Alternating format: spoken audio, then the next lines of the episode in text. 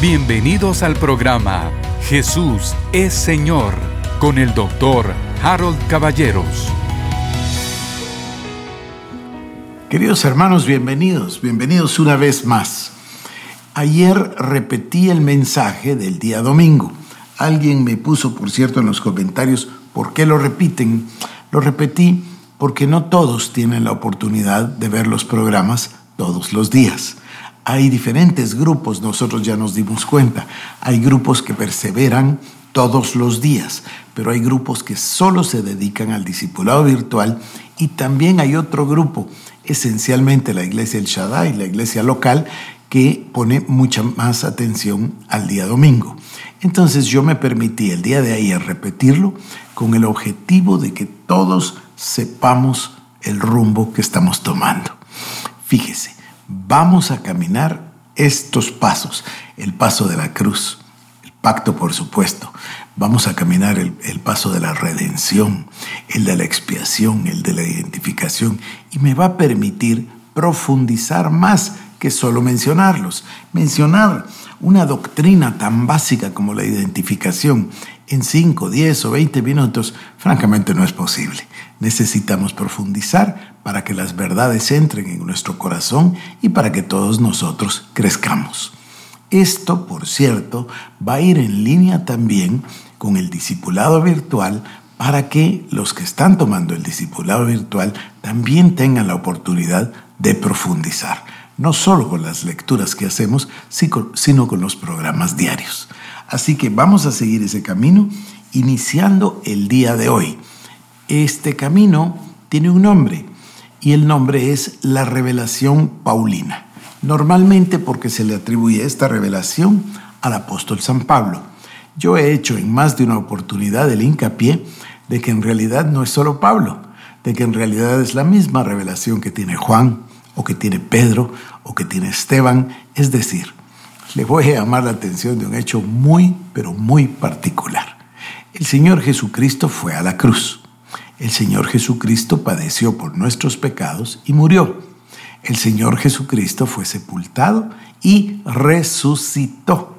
Y cuando el Señor Jesucristo resucitó, subió, ascendió a los cielos y luego de presentar su sacrificio, se sentó a la diestra del Padre. Es maravilloso, ¿no? Maravilloso, absolutamente maravilloso. Bueno, esto se lo reveló a sus discípulos. Pero cuando se los reveló, le voy a llamar la atención a usted de este hecho. El Señor Jesucristo, resucitado, pasó 40 días con sus discípulos enseñándoles acerca del reino. Yo creo que esos deben haber sido los 40 días de enseñanza más importantes de toda la historia y de toda la creación. Jesucristo les enseñó sin duda acerca de hermenéutica, ¿Cómo lo sé? Porque a partir de ahí usted oye el discurso de Pedro, por ejemplo, en el día de Pentecostés, o escucha la defensa de Esteban, o escucha usted al apóstol Felipe, y se da cuenta de que ellos habían obtenido una plena conciencia de que Cristo es la razón, el motivo y es el Antiguo Testamento.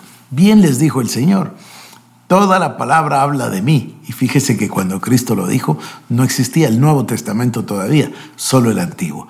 Entonces, en esos 40 días, el Señor Jesucristo les dio un curso intensivo de entendimiento espiritual, de predicación, de hermenéutica, es decir, les reveló, como bien lo dice la Escritura, 40 días les habló del reino de los cielos. Bueno, nosotros comenzaremos hoy con una expresión eh, usted va a reconocer bastantes de los pasajes y va a reconocer bastantes de las ideas. Por favor, no se asuste si vea que yo repito. Yo lo hago con toda la intención de diferentes ángulos con el objetivo de poder captar su atención, su mente y su corazón. Y tengo de dónde aprenderlo. Así lo dice el apóstol Pedro en su carta. Dice, a vosotros os conviene que yo repita las cosas. Bueno, Hoy hablaré de algo que es básico. Esta verdad es absolutamente básica. El verbo es Dios. El verbo de Dios. Jesucristo es el verbo. En fin, la palabra de Dios. Y para ello yo quiero hablarle a usted de que muchas personas ponen su énfasis en la humanidad de Cristo, en lugar de ponerlo en la divinidad de Cristo. Hay una gran diferencia. A veces se quiere hacer a Jesús demasiado humano. Y cuando eso se hace, se corre el riesgo de perder de vista la divinidad de Cristo. Cristo es tan grande porque Cristo es Dios. Y siempre tenemos que tener en cuenta que Jesús es el Cristo, Jesucristo, el hombre ungido por el Espíritu Santo, pero sobre todas las cosas, Dios mismo en persona. Él se dedicó, o a ver cómo lo digo, se enfocó en venir a la tierra y hacerse hombre. Y cuando se hizo hombre ni siquiera tuvo como cosa a que aferrarse el ser hecho igual a Dios, sino que se despojó de su gloria y se hizo hombre y se humilló y se humilló hasta la muerte y muerte de cruz. Usted sabe el pasaje, pero yo quiero mostrarle quién es este Señor Jesucristo. Y se lo voy a mostrar aquí en las Escrituras, Colosenses 1, 16 y 17. Porque en Él fueron creadas todas las cosas, las que hay en los cielos y las que hay en la tierra, visibles e invisibles, sean tronos, sean dominios, sean principados, sean potestades. Todo fue creado por medio de Él y para Él. Y Él es antes de todas las cosas y todas las cosas en Él subsisten. No hay nadie de quien se pueda decir esto, sino de Dios. Y el Señor Jesucristo es Dios. Porque en Él fueron creadas todas las cosas, las que hay en los cielos y las que hay en la tierra, visibles e invisibles, sean tronos, sean dominios, sean principados, sean potestades. Todo fue creado por medio de Él y para Él. Y Él es antes que todas las cosas y todavía más, ¿verdad? Y todas las cosas en Él subsisten. ¿Se da cuenta? Dios es todo en todos. Jesucristo, el verbo, es todo. Por Él fue creado todas las cosas, en Él, por medio de Él. Bien lo dice Juan, ya leeremos Juan capítulo 1. Pero mire, mire este otro pasaje en Colosenses capítulo 2, verso 9. Porque en Él habita corporalmente toda la plenitud de la deidad. En Él habita corporalmente toda la plenitud de la deidad. El Señor es Dios. A veces a mí me duele que hay personas que toman a Jesús como que fuese un, mandadero celestial. Señor, haceme esto. Y lo tratan así, ¿verdad? Haceme, eh, saname, haceme, dame, eh, entregame. No, no, no, no, no, no, no. Tenemos que colocarnos, ubicarnos en nuestra posición. El Señor es Dios. En Él habita absolutamente toda la plenitud de la deidad. Y mire Hebreos 1.8. Mas del Hijo dice, tu trono, oh Dios, por el siglo del siglo. Cetro de equidad es el cetro de tu reino. Hebreos 1.10. Y tú, oh Señor, en el principio fundaste la tierra, y los cielos son la obra de tus manos. Este es un pasaje maravilloso. Fíjese usted de verdad lo que dice. Tú, oh Señor, en el principio fundaste la tierra, y los cielos son la obra de tus manos. Eso es Hebreos 1.10. Salmo, 3, eh, Salmo 33, 6. Por la palabra de Jehová fueron hechos los cielos, y todo el ejército de ellos por el aliento de su boca. ¿Y cuál es la palabra de Jehová? El verbo, el Hijo. Bueno, ya vamos llegando a Juan, que le va a interesar muchísimo. Ahora estoy, aquí está, perdón. Juan 1, 1 al 5. En el principio era el verbo, y el verbo era con Dios, y el verbo era Dios. Este era en el principio con Dios. Todas las cosas por él fueron hechas y sin él nada de lo que ha sido hecho fue hecho. En él estaba la vida y la vida era la luz de los hombres. La luz en las tinieblas resplandece y las tinieblas no prevalecen contra ella. Voy a unir los dos pasajes. Salmo 33, 6. Por la palabra de Jehová fueron hechos los cielos y todo el ejército de ellos por el aliento de su boca.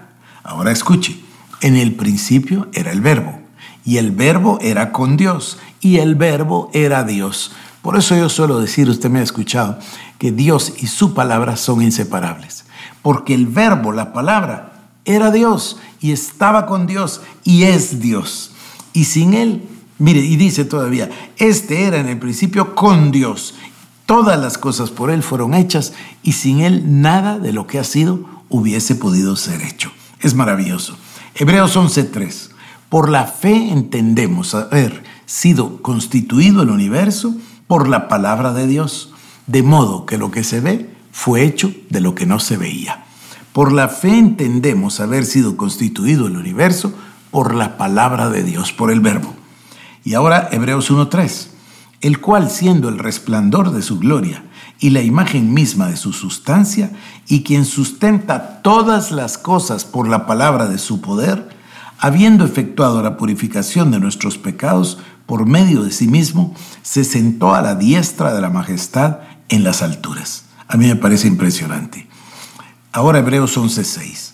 Pero sin fe es imposible agradar a Dios. Es necesario creer que le hay y que es galardonador de los que diligentemente le buscan. Hebreos 11, 1 al 3. Repito, voy a repetir, pero ahora del 1 al 3.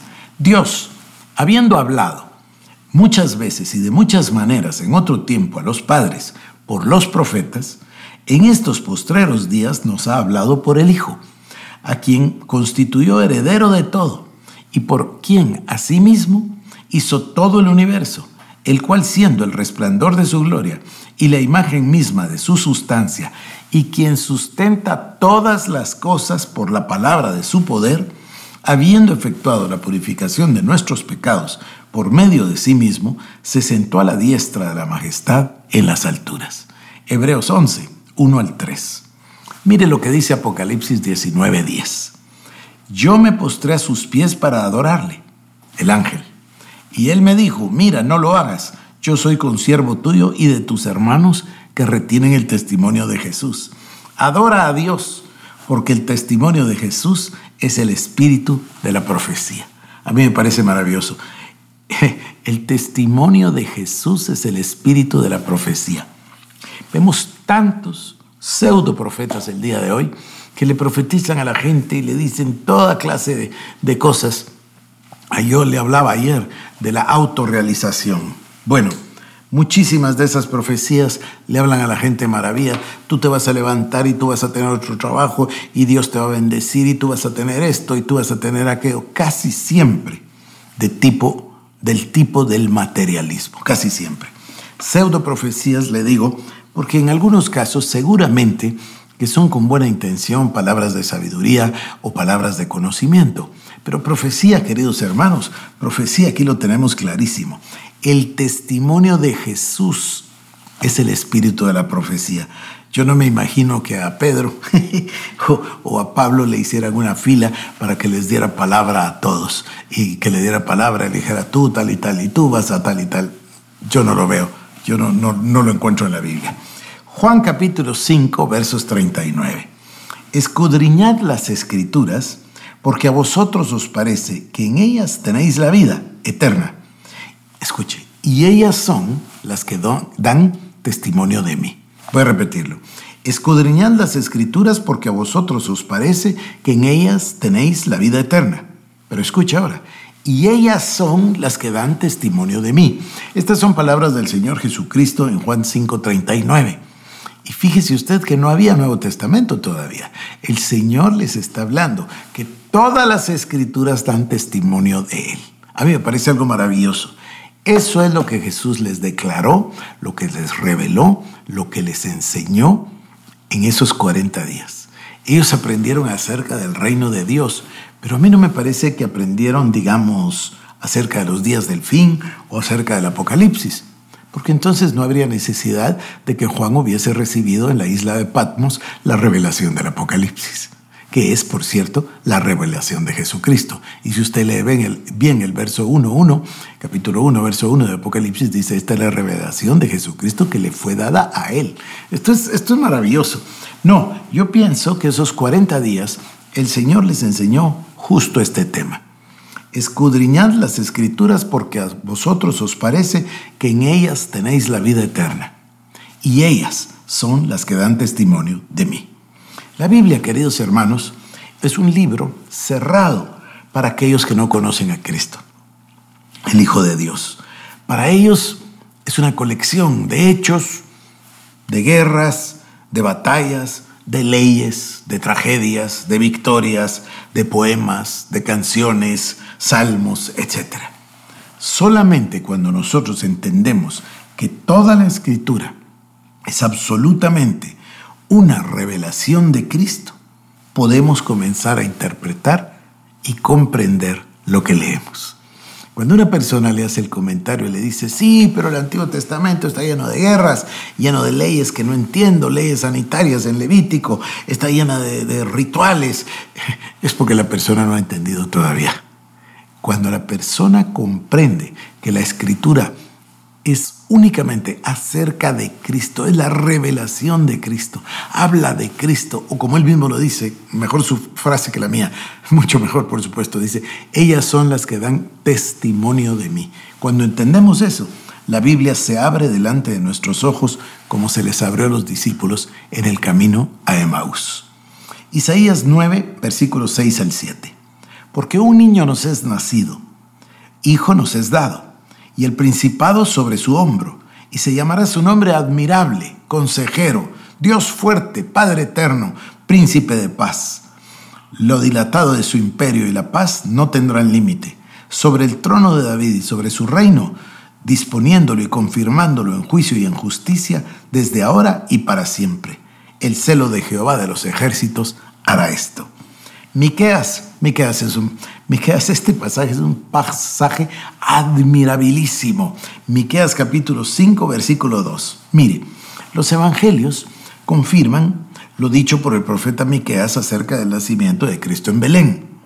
Pero el alcance de la profecía de Miqueas es muchísimo, muchísimo mayor. Dice así: Pero tú, Belén Efrata, pequeña para estar entre las familias de Judá, de ti me saldrá el que será Señor en Israel, y sus salidas son desde el principio, desde los días de la eternidad.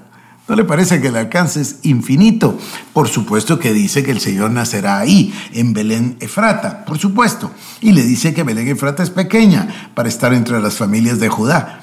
Pero luego dice, de ahí me saldrá el que será Señor en Israel y sus salidas son desde el principio, desde los días de la eternidad. Es maravilloso. Esto me hace a mí tomar conciencia de la persona del Señor Jesucristo. Jesucristo es Dios. Su persona es una persona ilimitada, maravillosa. La plenitud de la deidad eh, mora en Él. Eh, eh, es algo extraordinario.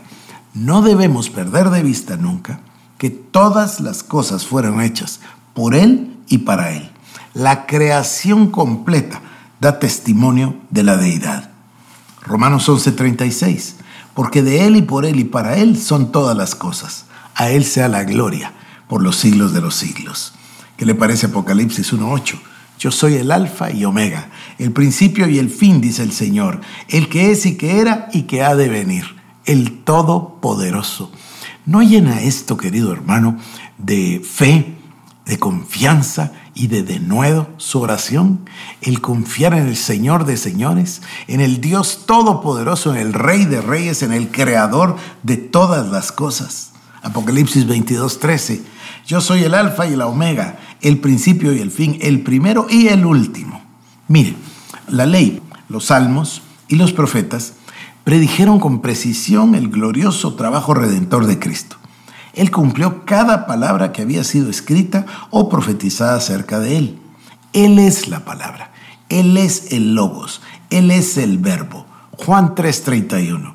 El que de arriba viene es sobre todos. El que es de la tierra es terrenal y cosas terrenales habla. El que viene del cielo es sobre todos. Veo que se me terminó el tiempo, pero mañana entraremos a otro tema que es maravilloso. Yo hice el mensaje el día de hoy, lo tengo listo para mañana y es un mensaje sobre Dios en la carne. Esto es lo que se llama el misterio de la encarnación. Lo espero mañana, deseo que la paz de Dios gobierne en su vida y por hoy me despido diciéndole que Dios le bendiga. Esto fue el programa Jesús es Señor con el doctor Harold Caballeros. Si quieres más información, búscanos en nuestras redes sociales como Iglesia El Shaddai Guatemala